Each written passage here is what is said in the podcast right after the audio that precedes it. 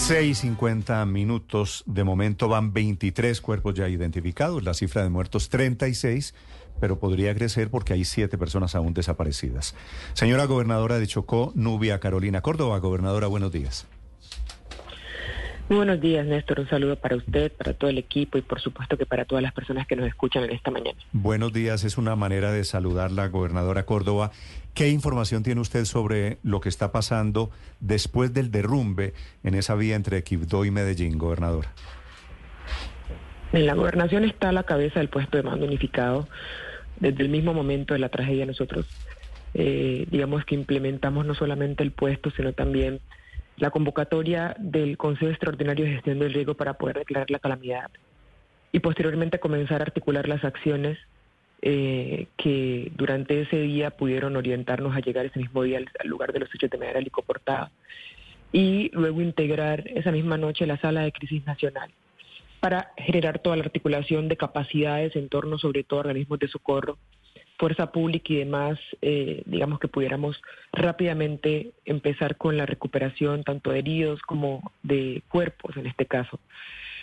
Y eh, actualmente, en efecto, hasta ayer de manera formal eh, había el puesto de mando unificado, sobre todo el del punto, reportado 33 fallecidos. Sin embargo, ah, hasta antes de que terminaran las operaciones en torno a las 6 de la tarde, se encontraron tres cuerpos más Dos de ellos fueron reconocidos por sus familiares y uno de ellos aún no ha sido reconocido, eh, para sumar 36. Y al día de hoy, ya justo sobre las seis en punto de la mañana, se retomaron las operaciones con todas las, digamos, las medidas de seguridad que hemos tenido que tomar por la inestabilidad de la zona, por los anuncios de IDEAM que hemos también tomado una determinación en torno al, PMU de, de mantener monitoreo constante eh, para poder determinar también la seguridad de las personas que contribuyen con el rescate. Sí, son las mismas cifras que tenemos aquí en, en Bogotá. Gobernadora, ¿estaban advertidos ustedes, las autoridades civiles, de la posibilidad de un derrumbe en ese punto exacto? No, hay, hay un, digamos, un, un tema general y sí pudiera plantearse que hay antecedentes. Es decir, no estamos hablando de un derrumbe que se presenta hoy porque no se presenta en esa zona. La vía entre Quito y Medellín, la vía entre Quito y Pereira en los últimos 20 años han dejado cientos de muertos por, cuenta justamente de accidentes en esas vías o desplazamientos, movimientos en masa que han generado derrumbes. Eh, eh, nada más el año pasado tuvimos treinta y tantos eh, víctimas mortales en la vía Quibdó Pereira justamente porque un bus fue tapado por un movimiento en masa. Y hace en el 2014 también por un movimiento en masa se tapó un bus completo y tuvimos otra gran cantidad de víctimas que orientó a los chocuanos a marchar caminando desde Quibdó hasta Medellín por esa trocha.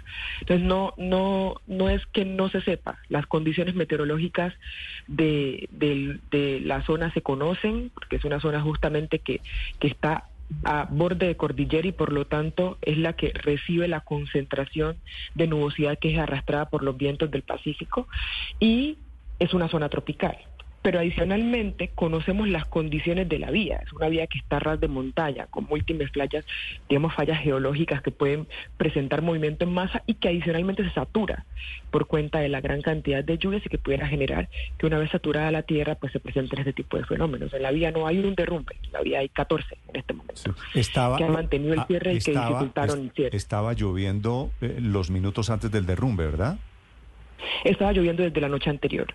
Estaba lloviendo desde la noche anterior muy fuerte. Eh, de hecho, eh, la razón por la que estaba concentrada la gente allí es que el derrumbe que estaba mucho más hacia, hacia el Carmen de Trato Capital, cabecera, perdón, hacia Medellín, los tenía detenidos para poder avanzar. Pero la maquinaria llegó temprano, porque estaba lloviendo desde la noche anterior, la maquinaria llegó temprano y empezó a trabajar en el derrumbe. La gente tenía la expectativa de que iban a poder habilitar el paso y espera. Pero cuando intentaron devolverse, porque la maquinaria tuvo que parar porque siguió lloviendo durante todo ese día muy fuerte, eh, se taparon, hubo cuatro derrumbes en la ruta Quibdó, o sea que la gente quedó atrapada entre ese sector por no poder regresar ni hacia Quibdó ni poder avanzar hacia Medellín. En ese sentido, eh, eh, hubo varios deslizamientos durante ese día y hubo dos días de lluvias que podía generar con altísima probabilidad que represente este tipo de riesgos. Gobernadora, uno de los líos de la vía entre Medellín y Quibdó, además de los problemas contractuales y de la topografía que hace que se presenten de manera muy habitual estos derrumbes, tiene que ver con los conflictos con las comunidades indígenas. Surgieron versiones incluso desde el ejército frente a la posibilidad de que algunas comunidades hubieran dificultado el paso de la maquinaria amarilla para la remoción de los escombros, porque estaban pidiendo aparentemente unos recursos. ¿Eso pasó? ¿Hubo, incidencia de algunos integrantes de las comunidades indígenas en todo el episodio?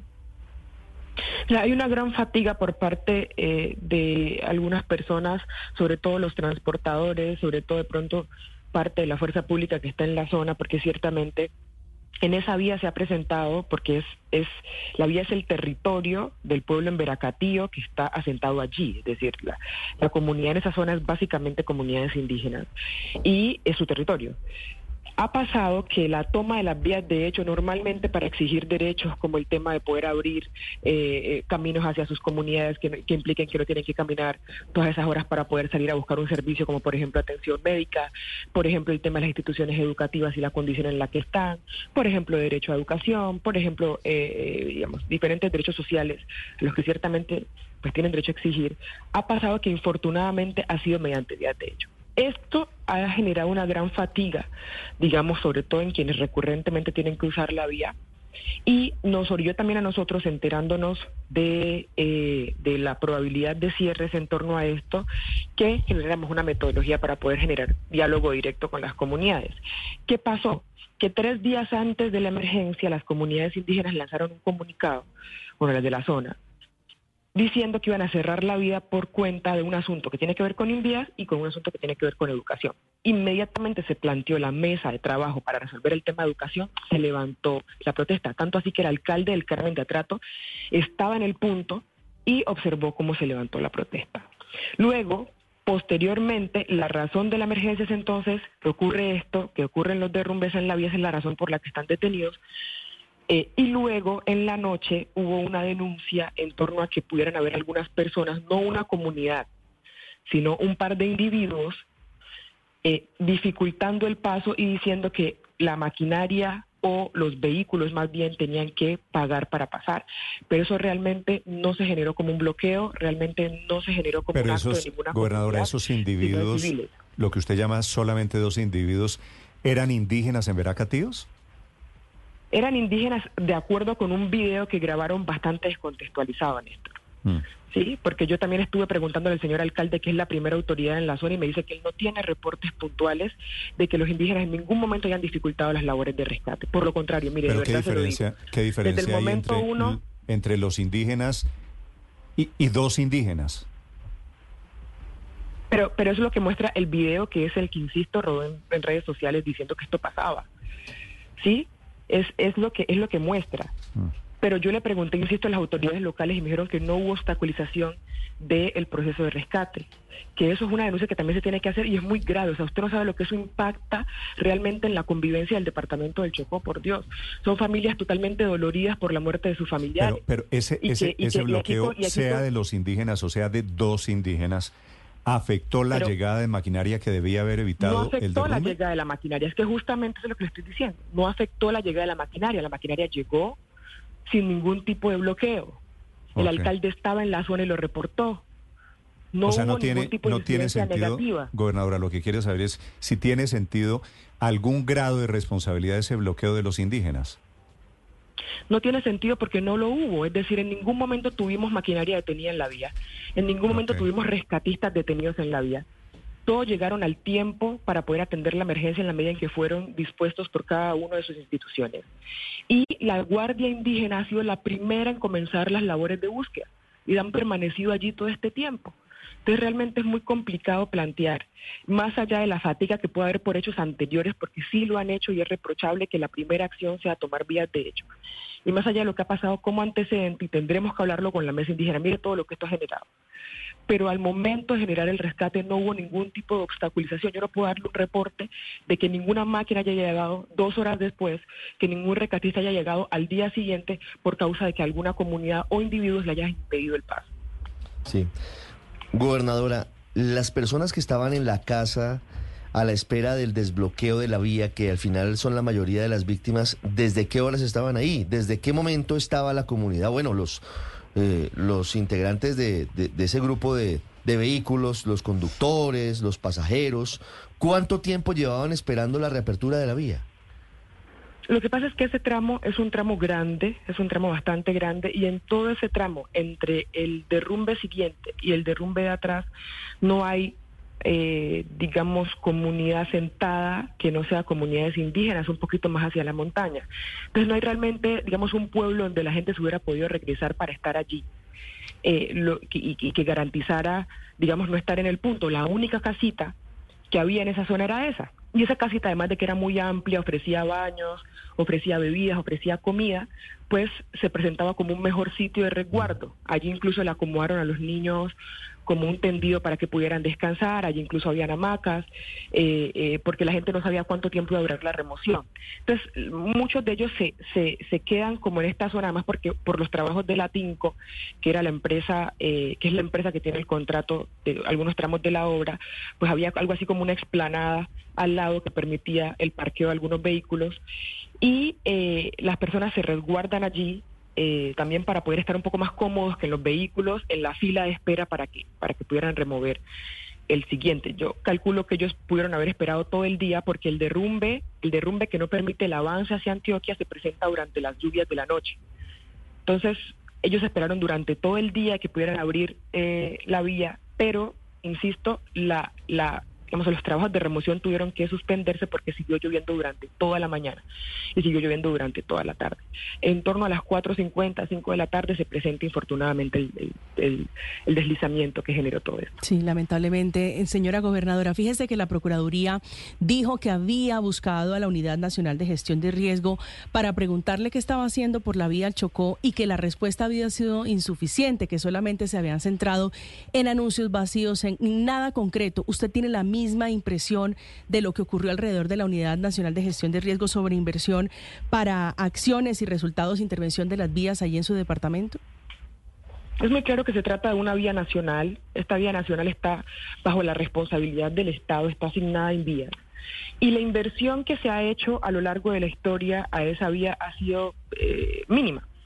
Pero adicionalmente, la inversión que se ha hecho en la vía no puede ser solamente pensando en concreto y en poner simplemente una pavimentación para que transiten los carros, sino que conociendo las condiciones topográficas de la zona y lo accidentado que es, pues implica también necesariamente una inversión en seguridad, en poder reforzar taludes, en poder impedir que ese tipo de cosas pasen mediante la inversión y la intervención, eh, digamos, en ingeniería. Eso ha faltado en esa vía, eso lo ha denunciado el pueblo chocuano históricamente. Yo le insisto, en los acuerdos de paro cívico está la intervención de esa vía.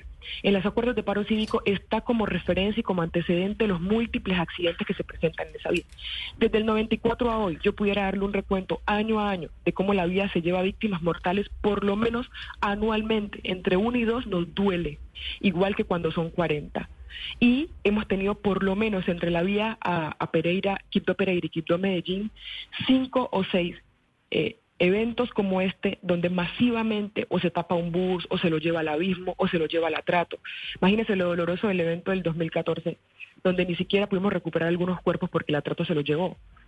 Entonces, esto pasa constantemente y ciertamente la temporada de lluvias, el resto del país se enfrenta a una temporada de niños, se enfrenta a una sequía mientras nosotros por estar en el litoral pacífico nos enfrentamos a lluvias, nos enfrentamos a, digamos a movimientos en masa por cuenta de la saturación de la tierra y ciertamente no es difícil por el comportamiento, digamos, desde el histórico, que las autoridades sepan que esta vía se comporta así. Y yo sí creo que hay una, que hay una, digamos, omisión de parte de la idea de gestión de las vías nacionales o de la inversión puntual que se tendría que haber hecho en esta vía por cuenta de conocer la condición y conocer que no solamente nos representa riesgo para la vida, sino que también representa el hecho de que en la medida en que a 2024 nosotros aún no tenemos ni siquiera la vía para conectarnos con el centro del país, pues por supuesto que eso condena al Chocó a un proceso de, de no desarrollo y de no poder progresar. Sí, gobernadora, el presidente Petro denunció en sus redes sociales que las aerolíneas estaban subiendo los precios de los tiquetes después de la tragedia. ¿Usted tiene información en ese sentido o, ha ocurrido más bien por cuenta de, de, situaciones coyunturales? ¿Usted ha podido hablar con la Aerocivil para que se mantenga algún tipo de apoyo a los chocuanos en esta coyuntura tan complicada?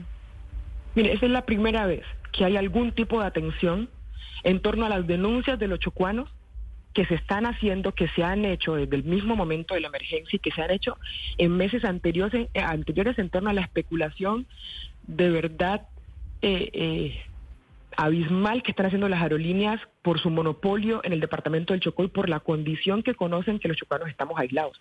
No solamente en el caso de Quibdó, eh, en tratándose de la vía y de esta emergencia puntual, sino, por ejemplo, las subregiones nuestras que dependen enteramente de transporte aéreo, que es la subregión Costa Pacífica, Quibdó, perdón, Nuquí, Vallasolano, mm. Pizarro y Jurado, que están sin ningún tipo de vía porque ni siquiera hemos construido la vía al mar. Somos el único departamento de este país sin vía al mar.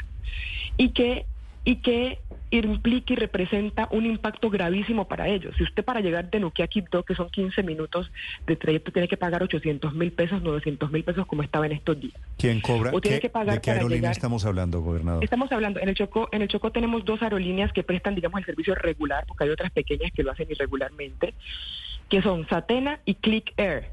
Click Air hoy, antes era EasyFly, hoy se llama Click porque es una filial de Avianca. Satena es la aerolínea del Estado colombiano. La, opera la Fuerza Aérea. ¿Por qué, ¿Por qué tan caro un tiquete vía Satena, gobernadora? La información que me dieron primero al presentar la queja es que se trata de un tema de competencia y de oferta y demanda que se le permitió a los a las aerolíneas, sobre todo con posterioridad a pandemia. Y, y, que, y que eso representa que si, por ejemplo, la filial de Avianca, que es Click, tiene los precios a 800, entonces para poder competir, Satena tendría que tener los precios a 700. Pero yo realmente creo que en ambos casos, yo creo que en general en la operación aérea, plantear que un, un familiar de una persona que tiene que pasar por el dolor de ir hasta Medellín a reconocer su muerto y tener que pagar 600, 800, 700 mil pesos en un trayecto de 20 minutos es realmente una agresión en el marco del derecho al consumidor.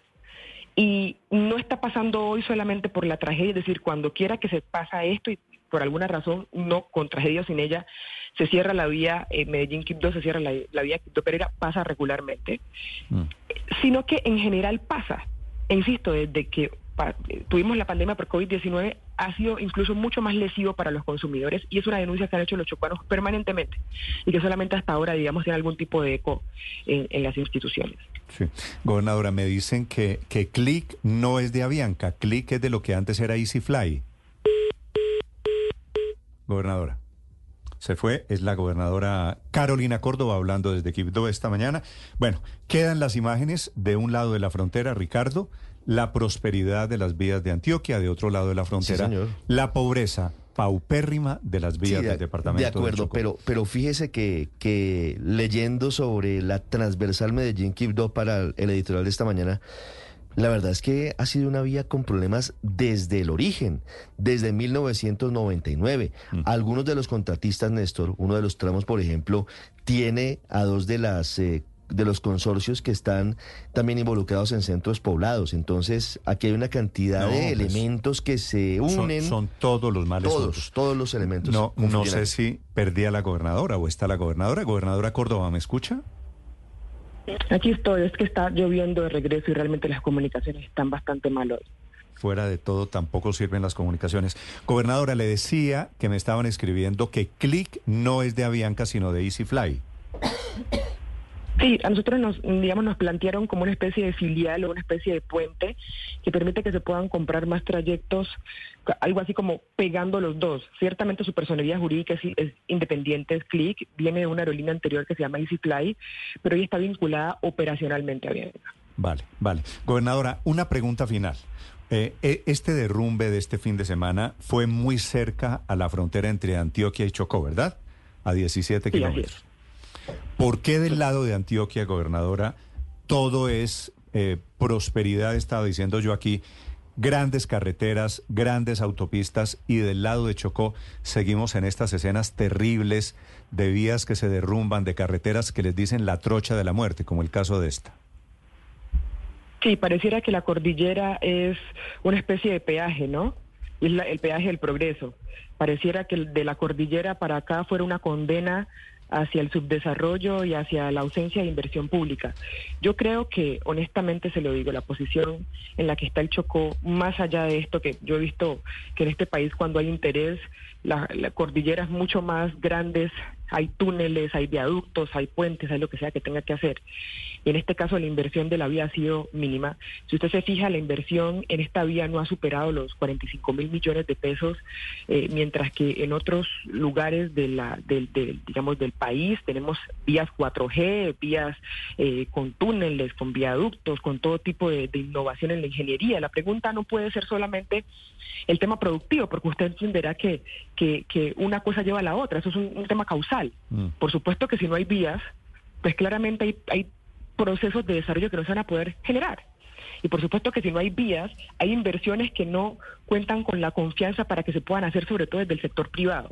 Entonces, esto, esto indica que claramente en el país a lo largo de muchos, muchos años, eh, eh, la decisión ha sido invertir mucho más en vías, en conectividad, en mejoramiento de procesos de movilidad, para algunos departamentos y para otros no. Lo, realmente duro es poder poner en el paralelo a dos vecinos, porque entre Quibdó y Medellín realmente hay cinco horas de distancia. realmente hay cinco horas de distancia, cuatro horas si tuviéramos la vía pavimentada. Entonces, en un espacio tan corto, eh, eh, digamos, de desplazamiento, entender que todo lo que hay de la cordillera hacia el oriente es inversión, es desarrollo, es progreso, son procesos eficientes, sobre todo de construcción, eh, eh, son seguros y de la cordillera hacia el occidente, hacia el litoral pacífico, en cambio, se trata de, una absoluta decisión de omitir no solamente la inversión pública, sino también de omitir el, el, poder desde la perspectiva plantear que ese tipo de inversiones y obras no solamente aseguran la vida de los chocuanos y las chocuanas, insisto, sino también la calidad de esa vida. Mm. ¿sí? Entonces, sí, sí encuentro realmente que es muy, es muy ostensible la manera como, como la inversión pública del, del, país está simplemente dejando de lado y decidiendo como si fuera entre dos hijos, decidiendo por mm. uno eh, eh, todo y por otro migajas. Gobernadora Córdoba, un gusto saludarla, un saludo para usted, para la gente del Chocó. Muchas gracias para ustedes y de verdad gracias por la solidaridad. Gracias a usted por acompañarnos.